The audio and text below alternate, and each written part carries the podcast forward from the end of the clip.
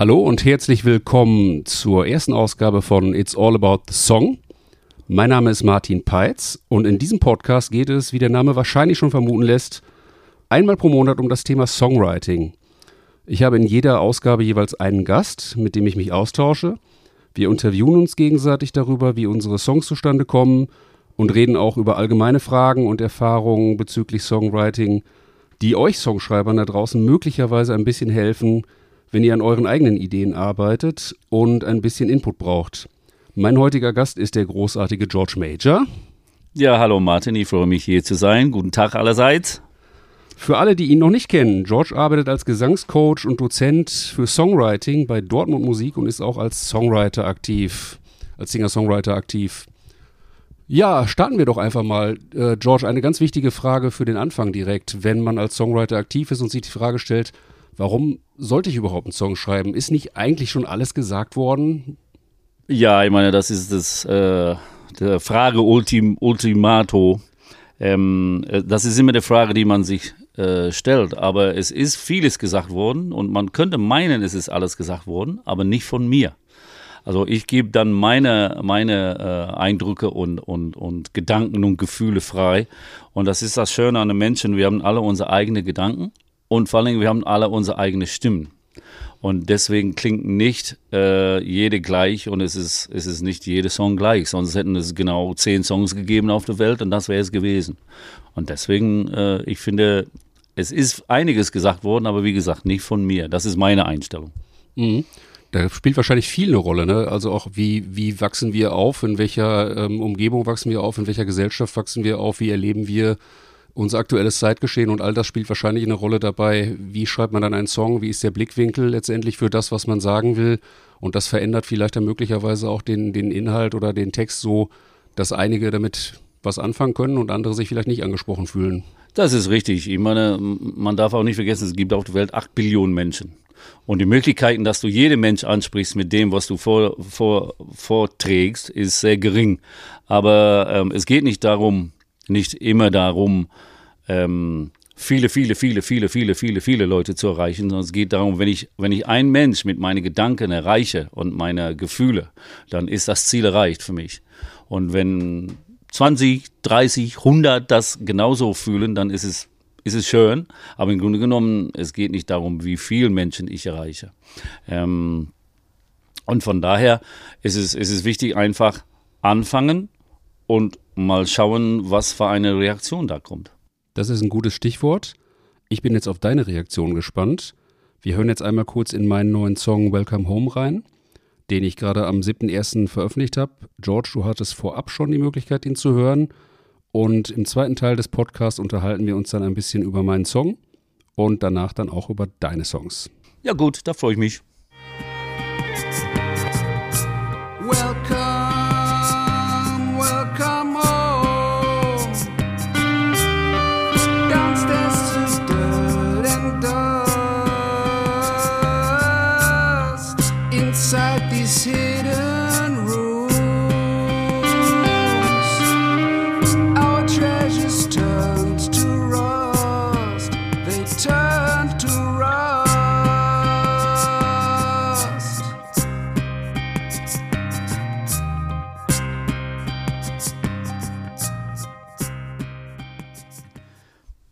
Ja, Martin, wir haben jetzt deinen Song gehört. Entschuldigung. Und die erste Frage ist natürlich für mich, warum schreibst du auf Englisch? Gute Frage.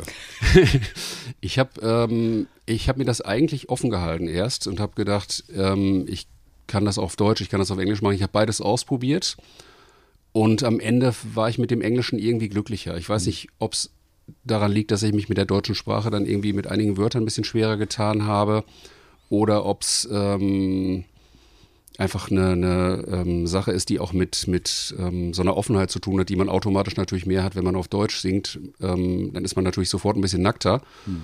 Ähm, aber irgendwie fühlte sich das Englische für mich passender an. Also ich hatte irgendwie das Gefühl, es ist flüssiger und, und es funktioniert. Ich habe jetzt genau diesen Song auch sogar in einer deutschen Version. Es gibt auch einen deutschen Text dazu. Allerdings lustigerweise dann nicht so, dass ich den einfach auf Deutsch geschrieben habe, sondern ich habe den englischen Text ins Deutsche übersetzt, was äh, Okay. vielleicht dann irgendwie ein bisschen, äh, ja, vielleicht ein interessanter Weg ist, wenn man als Deutscher auf Englisch schreibt und den dann zurück übersetzt. Aber das Witzige ist, ich habe dabei festgestellt, das Ergebnis ist definitiv ein anderes, als wenn ich ihn auf Deutsch direkt geschrieben hätte. Ja, krass.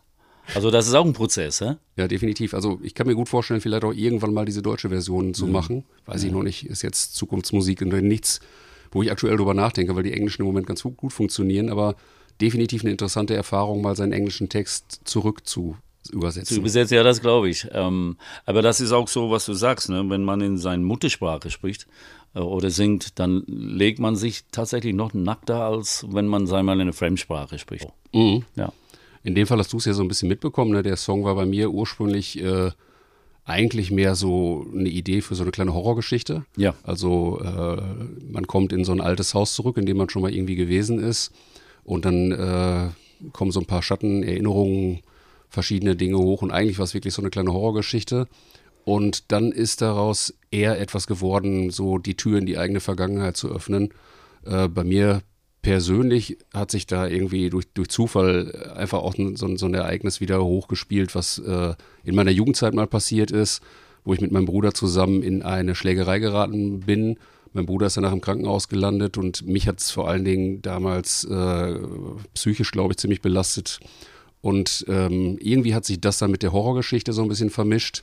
Die Horrorelemente waren da ein bisschen raus und dann war es mehr so dieses, man öffnet eine Tür in die Vergangenheit. Ähm, das Motiv mit dem Haus habe ich dann so, so drin gelassen und ähm, dann ist es letztendlich aus, dem, aus der ursprünglichen Horrorgeschichte doch ein eher persönlicher Song geworden, was mich selber überrascht hat. Aber Das ist so. manchmal. Genau. Das, das ist so. Wenn wir anfangen, wissen wir nicht, wo wir enden. Ähm, und, und das ist auch die Faszination von, von Songwriting. Du hast eine Idee, aber ähm, während des Prozesses kann man dann sehen, wie viel Wendungen und, und U-Turns und Abneigungen dieses Song nimmt, bis es fertig ist. Ne? Und das ist, das ist auch faszinierend, weil es kommt alles von dir. Diesen Song hat es nie gegeben, bis du es geschrieben hast. Und das finde ich, das finde ich Wahnsinn. Weil bis du diesen Song geschrieben hast, waren diese Texte in dieser Form nicht auf der Welt. Und deswegen ist auch ein Argument so von wegen, ist nicht alles gesagt, äh, gesagt worden. Nee, nee, nicht in diese Kombination. Ne? Und das, das finde ich interessant. Wann war der Moment für dich, wo du gesagt hast, okay, es ist jetzt keine Horrorgeschichte mehr, es ist eine Geschichte, eine sehr persönliche Geschichte, aber trotzdem schreibe ich es weiter. Weil es eine sehr, sehr persönliche Geschichte, was du da geschrieben hast. ähm, gute Frage. Ja. Ich habe mir ja Gedanken gemacht, ne? Schon, schon die zweite gute Frage. ähm, ja, äh, ist mehr oder weniger durch einen Zufall passiert. Ich habe ähm, mir die 2017er Version von S angeguckt, diesen Stephen King-Film. Ja. Und ähm, habe dabei dann so ein bisschen entdeckt, dass, äh, also ich hatte mich mit der Geschichte schon mal beschäftigt, aber habe es durch den Film dann nochmal anders gezeigt bekommen, dass äh, auch das nicht nur eine Horrorgeschichte ist, sondern dass eigentlich, wenn man diese ganzen Horrorelemente sich wegdenkt, dass es sehr viel zu tun hat mit Erwachsenwerden, äh, Freundschaft und ähm, Beziehungen, die man vielleicht auch als Kind zu Erwachsenen dann hat. Und ähm, letztendlich, als ich meinen Horroranfang dann hatte und äh, sich die Idee dann mit der anderen vermischt hat, war das dann, glaube ich, so ein Punkt, wo ich gesehen habe, es ist eigentlich eine gute Ebene, es ist zu vermischen. Deshalb, Ja. ähm, wenn ich jetzt sagen würde, Einflüsse für den Songs äh, Stephen King. Okay. Ich meine, der Meister der Horrorgeschichte, ne? Ja, wobei in, in meinem Text, glaube ich, jetzt von Horror gar nicht mehr viel übergeblieben ist letztendlich. Im, im, Im Anfang war das ein bisschen deutlicher Horror und jetzt ist es, glaube ich, doch einfach mehr dieses Motiv mit, äh, du öffnest die Tür in die Vergangenheit und entdeckst Dinge, die du ähm, mit 15 vielleicht nicht gesehen hast, aber jetzt äh, 30 Jahre später Ja. ganz anders wahrnimmst. Ja, ich meine, ähm, äh, wie gesagt, wir haben ja, wir haben uns ja unterhalten oft über, die, über deine Songs und so und ich wusste, dass es in diese Richtung gehen würde, aber als ich, als ich dann, weil ich hatte das gehört und so und dann, ne, im Laufe meines Jobs höre ich tausend Millionen Songs und ich will nicht sagen, ein bisschen vergessen, aber als ich dann das, das äh, Endresultat gehört habe, war für mich klar, dass du, ähm, dass man die Tür aufmacht und die Erinnerungen sind alle da wieder. Ne? Und man muss sich da auseinandersetzen, weil es war ein ziemlich traumatisches Erlebnis, was ihr da erlebt habt, deine, Ja. dein Bruder und dir. Genau. Ähm, und da, da zeigt man auch wiederum, dass man durch die Musik und durch Songs seine eigenen Gefühle, man ist quasi seine eigene Therapeut. Ja. Auch wenn es schwer ist. Definitiv. Und, Und es ist überraschend dann manchmal, äh, wenn man wirklich mit Abstand diese Dinge dann nochmal sieht, aus einem anderen Blickwinkel sieht, Mhm. ähm, dann äh, damit umzugehen oder auch vielleicht teilweise in, in Songs oder Filmen oder Büchern irgendwie Elemente wieder zu entdecken, wo man dann sagt, ähm, irgendwie sehe ich eine Parallele zu meinem eigenen Leben gerade und ähm, finde dann irgendwie einen Bezug auch, der dann in einen Song passt. Mein Bruder hat es ein bisschen anders verarbeitet, er hat ein Buch geschrieben über diese ganze Geschichte. Wow. Ähm, das Buch heißt Ohne Bewusstsein, weil äh, als ich, ich habe das ja alles mitbekommen, aber er ist halt ähm, bewusstlos gewesen und dann irgendwann im Krankenhaus wieder aufgewacht und eines Morgens im Krankenhaus gewesen und dachte, wie bin ich hingekommen und wusste es halt gar nicht. Wahnsinn. Er hat es dann aus einer Perspektive so geschrieben Naja. und ähm, hat dann auch den Blickwinkel eingenommen, den man dann einnehmen kann. Wenn man sich eigentlich nicht mehr dran erinnert, geht es ja nur auf die sachliche Ebene, was ist mir da überhaupt passiert. Er hat dann juristisch äh, aufgearbeitet, ähm, was ist nachher aus der ganzen Sache geworden, äh, was hat das mit mir gemacht, wie hat mich das verändert? Und was ist medizinisch passiert. Ja, Wahnsinn. Ja, aber da sieht auch, ähm, dein Bruder hat ein Buch geschrieben, du hast einen Song geschrieben. Das heißt, man schreibt es auf, Ja, so um es zu verarbeiten. Ne? Und du hast es auch verarbeitet mit, mit den, äh, in, in Songform und dein Bruder hat das äh, gemacht in seinem Buch. Und das ist auch eine Art Therapie und eine Befreiung, dass, dass, dass man seine Seele ein bisschen erleichtert mit dem Last. Und das ist auch wiederum, das fand ich auch gut, diese Metapher zu die, zu die, ähm, die Türen, die man dann aufmacht. Ne? Weil die, man schließt solche Erlebnisse weg. Erstmal. Und man will nichts damit zu tun haben.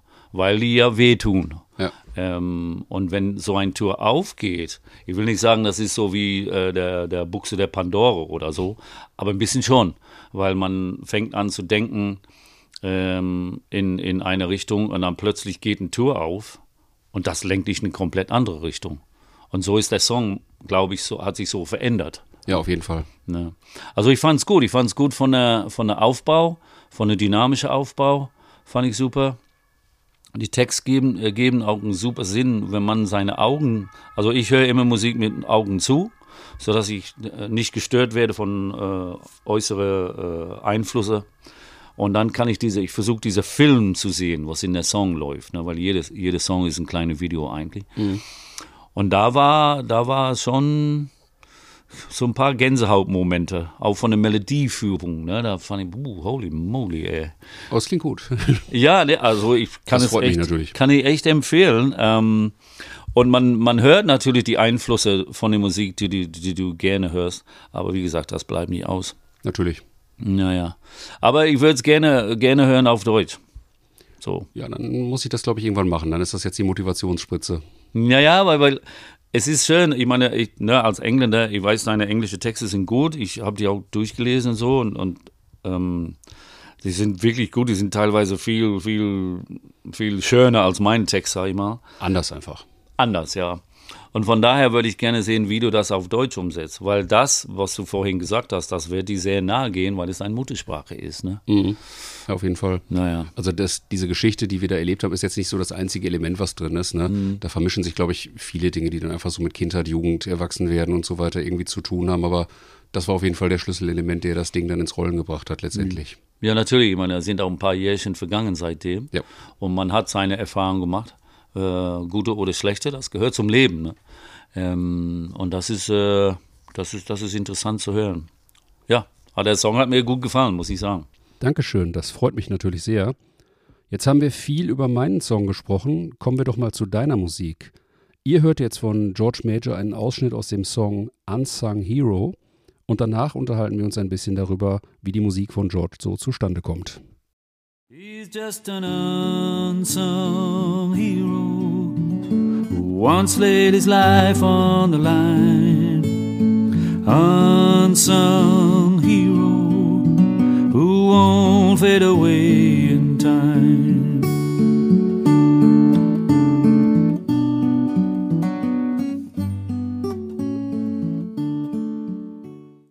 Du hast ja zuletzt drei Alben aufgenommen mit dem äh, Titel Porch Songs, ne? Richtig, Porch Songs 1 bis 3. Richtig. Wenn ich es jetzt richtig weiß, hast du 2019 das erste aufgenommen, oder? Oder veröffentlicht? Ja, ich glaube ja, 2019, ja. Ist das das erste Album gewesen, was du als Singer-Songwriter gemacht hast? Nee, ähm, ich hatte den Glück, weil halt durch tausend Jahre in, in Beruf und, und Geschäft und so kannte ich viele Leute. Ähm, und ich hatte dann irgendwann vor zehn, elf Jahren angefangen, Songs zu schreiben. Und ähm, die lagen dann in der Schublade und ich habe dann so für ein paar Freunde gespielt und ja, das ist doch gut, nimm das doch auf und so. Aber ich meine, damals war Aufnahmen, die Aufnahmemöglichkeiten nicht so wie jetzt. Äh, und es hat alles ein bisschen viel Geld gekostet. Und Gott sei Dank hatte ich Musikerfreunde, die gesagt haben, komm, wir spielen die Dinge ein für dich und gibst ein Bier oder einen Kaffee oder so. Das war, glaube ich, 2014 und der hieß Meine Man weil mein Vater ein äh, Bergmann war. Und ähm, ein Song an der, an der CD heißt äh, Meine Men. Das war meine erste Erfahrung mit eigenen Songs aufnehmen, weil bis dahin hatte ich nur äh, Coversongs und Musicals und im Studio gearbeitet für Jingles und alles und Kram. Mhm. Und da der Prozess fand ich auch spannend ähm, und auch Wahnsinn, weil du sitzt da am Pult, am Mischpult und bist verantwortlich für alles. Ja, normalerweise als Sänger gehst du rein, singst du dein Ding durch, du kennst es ja auch als ja. Gitarrist. Und dann gehst du weg, kriegst du dein Geld und fertig. Ähm, und da zu sitzen und dann zu entscheiden, was wo reinkommt, das war für mich auch ein interessanter Prozess. Und das, ähm, das war, glaube ich, 2014. Und als ich die Album hörte, dachte ich, ja, es ist cool, aber es ist viel zu viel. Mhm. Dann hatte ich irgendwie drei Gitarren und 14-stimmige Background-Chor und Schlagzeug, Keyboard, Orgel, alles Mögliche. Und dann habe ich gedacht, so, der nächste Album, die ich mache, das, das wird äh, reduzierter. Und ich habe meine Inspiration genommen von diesen, äh, die Amerikaner natürlich, die diese Terrassen haben an ihr Häuser, vorne und hinten, wo es noch heutzutage noch Tradition ist, dass die Leute sich treffen. Einer bringt eine Gitarre, Mandolin, Banjo, Kontrabass, ein bisschen Essen, ein bisschen was zu trinken und die machen Musik. Und diese reduzierte Form, von, von Musik machen und Songs präsentieren. Das ist das, was mich dann irgendwie gefasst hat. Und deswegen kamen dann diese drei Alben hintereinander. Mhm. Kannst du dich noch daran erinnern, ähm, welcher Song der erste war von den, von den Porch-Songs-Alben? Der erste, wo du dir sicher warst, das wird jetzt einer für das nächste Album? Ja, und zwar ähm, Little Mining Town. Mhm. Ich komme aus einem kleinen Bergbaudorf in Nordostengland und jedes Mal, wenn ich nach Hause gefahren bin, habe ich gesehen, wie das äh, mein Dorf mehr und mehr zerfallen wurde oder zerfällt und, und Läden werden zu und Häuser werden zu betoniert und der Koop hat zugemacht, das Kino war dicht und ähm, es tat mir ein bisschen in der Seele weh, weil da bin ich auch groß geworden. Ähm, und das war der erste Song und ich dachte, wenn du das jetzt auf dem CD hast, ich habe das auch ein paar Mal live gespielt vorher und der kam am, richtig am besten an und ich dachte, den nehmen wir auf jeden Fall auf. Mhm. Ja die Themen auf den äh, drei Alben, die sind ja ziemlich unterschiedlich. Ne? Es gibt ähm, Lieder über deine Katzen, ja. Äh, Lieder aus deiner Vergangenheit, was du jetzt gerade schon erzählt hast. Ja. Ähm, du hast auch aktuelles Zeitgeschehen mit drin, äh, hast, glaube ich, auch einen, einen, Blues über Influencer ja, genau. Äh, geschrieben. Ja. Und auch einen Song, glaube ich, über die Corona-Geschichte, ne? Siehst du einen Zusammenhang zwischen deinen äh, Songs, wo du sagen würdest, das ist ein roter Faden, der irgendwie auf diesen drei Alben drauf ist? Ja, der rote Faden ist, dass ich ein denkender, hörender, fühlender Mensch bin. Ähm, und da, worüber ich schreibe, ähm, ist das, was ich in dem Moment denke und was ich fühle zu bestimmten Themen. Ähm, und, und es ist nie mit erhobener Zeigefinger. Ich habe ja ein paar politische Songs geschrieben und so, mhm. aber es ist nie mit, ähm, ich bin äh, Besserwisser, ich weiß alle Antworten. Für mich ist es nur äh, ein Ausdruck meiner Gefühle, meine Gedanken, wo ich dann sage, das und das hat mich beschäftigt. Hm, was sagt ihr dazu? Oder könnt ihr euch damit identifizieren oder interessiert euch überhaupt, was ich, was ich zu sagen habe? Ne? Mhm. Und das ist so der rote Faden für mich. Das Gefühle, Gedanken und äh, die will ich dann zum Ausdruck bringen, ja. Gibt es einen Song oder weiß ich, ein, zwei Songs, wo du sagen würdest, die sind dir besonders wichtig von diesen drei Alben? Ja, also eine ist On My TV. Das ist, äh, in der Song geht es darum, dass wir, wir gucken alle irgendwie Fernsehen und, und sehen diese schrecklichen Bilder. Und dann denken wir, sitzen wir vor dem Fernsehen und denken, ja, irgendjemand muss da was machen. Also das kann nicht wahr sein, was da passiert. Da muss irgendjemand was machen. Und dann machen wir das Fernsehen aus und die Bilder sind meilenweit entfernt. Und dann gehen wir raus und leben unser Leben, was auch richtig ist. Ähm, und dann kommen wir nach Hause, machen das Fernsehen an sehen die gleichen Bilder und denken, irgendjemand muss da was machen. Also das ist, das ist ein ziemliche harte, harte Aus, also meine Aussage, wo ich Mhm. denke, wir können nicht nur drüber denken, wir müssen auch was machen. Mhm. So, weil sonst endet sich nichts. Also das ist, das ist für mich, das ist ein Song, den ich immer live spiele und das werde ich auch immer tun. Das war ein relativ politischer Song. Und ein Song noch, ähm, Boy to Man.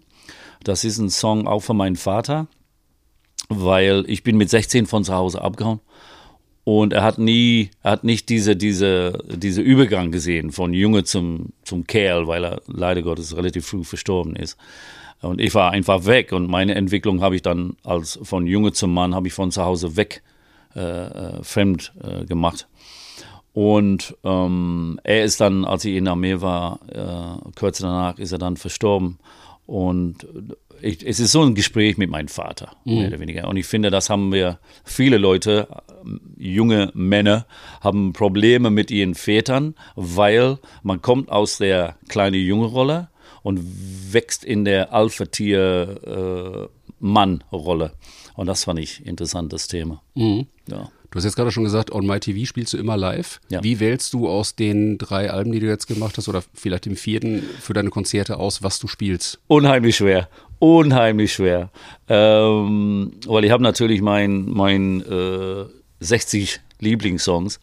Ähm, aber da, da kannst du natürlich, da musst du reduzieren und reduzieren. Und ich versuche jetzt für 24, weil ich dieses Jahr unheimlich viele Songs geschrieben habe, ein neues Programm zusammenzustellen. Und trotzdem möchte ich authentisch bleiben, ähm, dass die Songs, die mir wichtig sind, und aber auch die Songs, die ich weiß, wenn Leute zu meinen Konzerte kommen, die, die wollen auch diesen Songs hören.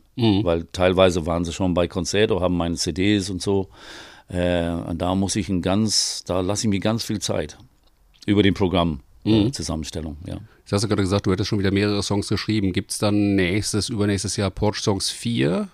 Also der Porch Songs heißt ja Trilogie. Ist eine Trilogie, okay. Das war eine Trilogie. Und äh, das Thema habe ich dann für mich, also das, die Schematik, also habe ich für mich abgeschlossen. Ich habe jetzt, wie gesagt, viele Songs geschrieben. Ich habe so Blues geschrieben und so ein Soul-Nummer und Kla ich habe mehr an Klavier geschrieben dieses Jahr. Und es werden CD geben, ähm, ich weiß nicht wann, aber den Titel steht schon. Das heißt All Mixed Up weil ich bin auch durcheinander im Kopf und die Musikstilrichtungen sind all mixed up. Also, also ganz gemischte äh, Dinge. Das wird es geben, aber wie es so ist, wenn man Independent Artist ist, muss man die Finanzieren erstmal klären. das ist richtig. Ja, und das ist da hapert im Moment. Okay, also rechnen wir mit 2025. Ja, aber ich weiß nicht, wenn ich Glück habe und wenn ich irgendwelche nette Spender und Sponsoren finde, ähm, vielleicht geht es schneller, ja. Okay, wenn wir wieder auf das Songwriting-Thema allgemein zurückkommen. Du hast ja so viele Songs geschrieben, du kennst wahrscheinlich verschiedenste ähm, Phasen, in denen man dann mal irgendwann steckt bei Songs. Hattest du schon mal die Situation, dass du einen Song angefangen hast und einfach nicht direkt fertig bekommen hast, wo du, wo du erstmal stecken geblieben bist? Ja, oft. Oft. Wie gehst du damit um? Wie machst du das? Also ich sitze zu Hause ähm, mit meiner Gitarre und oft ist es so, dass die Ideen, die kommen meistens so um 2 Uhr, 3 Uhr morgens. Also wie bei Paul McCartney mit Yesterday. Ist echt so. Also ich weiß nicht, ich glaube, weil, weil man kommt dann zur Ruhe und man hat die ganze tägliche Wahnsinn nicht mehr um sich und dann fangen das, fängt das Gehirn an, alles zu verarbeiten. Und dann äh, nehme ich mein Handy und, und murmel da irgendwas drauf, sodass ich nicht vergesse, weil wir, wir denken immer, oh, das ist, das ist ein schöner Song, das ist geil, das ist geil. Und am nächsten Tag weißt du nicht, was geil war. So, dann nehme ich alles auf und dann versuche das am nächsten Tag zu entziffern. So, und dann setze ich mich hin und dann äh, spiele ich ein paar Akkorde oder guck mal, was, was da rauskommt. Ne? Ich nehme meine Gitarre und sage mal so, ja, fangen wir mit einem G-Akkord an. Und dann machen wir die, die, die, die äh, allgemeine bekannte Chord-Progressions. und dann fange ich an, das bisschen, was ich habe, versuche das auszubauen. Wenn, das nicht, wenn ich das nicht schaffe, in, in, ich sage mal in eine Stunde, wenn ich nicht ein, eine Strophe und eine Chorus habe, dann lege ich die Gitarre hin, dann koche ich mir eine Tasse Kaffee, ähm, gucke was auf YouTube oder Instagram und dann gehe ich zurück. Und dann gehe ich zurück. Ich lasse das einfach liegen, weil ich finde, wenn du, wenn du dich quälst was fertig zu schreiben, dann klingt es genauso. Mhm. Ne? Wenn du sagst, nee, ich gehe irgendwie spazieren, gehe einkaufen, die Songs laufen nicht weg, wenn wir die erstmal angefangen haben und ein bisschen was. Ich nehme immer alles auf, sodass es da ist. Ähm, und, und dann gehe ich einfach zurück und versuche das zu, zu enden, Mhm. zu beenden. Ja. Hast du im Moment noch irgendwas in der Pipeline, wo du sagen würdest, das liegt jetzt schon relativ lange da und eigentlich müsste ich da jetzt mal wieder rangehen? Ja, ich habe einen Song ähm, angefangen, ähm, dass eigentlich alles, alles ist gut, wie es ist, aber es ist nicht gut, wie es ist. So, wenn man unter, den, unter die, die Oberfläche guckt. Ähm, und das geht mir auch relativ nah zur Zeit, also sehr nah. Und ich will, dass es super gut wird. Und von daher lasse ich mir ganz viel Zeit damit. Okay. Ja. Jetzt kommen wir langsam zum Ende. Hast du noch einen abschließenden Tipp, wo du sagen würdest, das äh, ist für dich ultimativ wichtig, wenn man jetzt junge Singer-Songwriterinnen, ähm, die jetzt gerade irgendwie damit begonnen haben, ihre Musik zu machen, was würdest du denen mit auf den Weg geben? Also der erste, erste Tipp, den ich gebe, ist, äh, fang einfach an, ähm, wenn man Ideen hat und äh, versucht, äh, versucht authentisch zu bleiben. Versucht nicht einen Trend nachzueifern, weil die Trends, die jetzt aktuell sind, die waren schon vor ein halbes Jahr geplant von der, von der Musikindustrie. Ist ja eine Industrie. Ja? Ähm, und versuch authentisch zu bleiben und versuch ähm, einfach selbst zu bleiben und, und ehrlich in dem, was du schreibst und hab keine Angst, hab ke keine Beruhigen, äh, Beruhigungsängste, wo Leute sagen, das klingt wie. Ja, natürlich klingt es wie, weil wir haben an sich nur vier Akkorde und zwölf Töne. Dann wird es wie irgendwas klingen, wie man, die man schon gespeichert hat. Das ist wurscht. Und machen, machen, machen, weil am Anfang schreibt man keine gute Songs. Ähm, und wenn man, je mehr man macht, dann kommen die guten Songs, weil man findet seinen Weg. Anfangen, machen, bleib authentisch. Super. Vielen Dank. Sehr gerne. Dann sind wir jetzt schon am Ende. Im nächsten Monat gibt es eine neue Ausgabe von It's All About the Song mit einem weiteren Gast. Vielen Dank fürs Zuhören und bis bald. Ja, vielen Dank fürs Zuhören und ähm, schreib Songs, Leute. Lass es raus. Das ist ein gutes Schlusswort. Tschüss.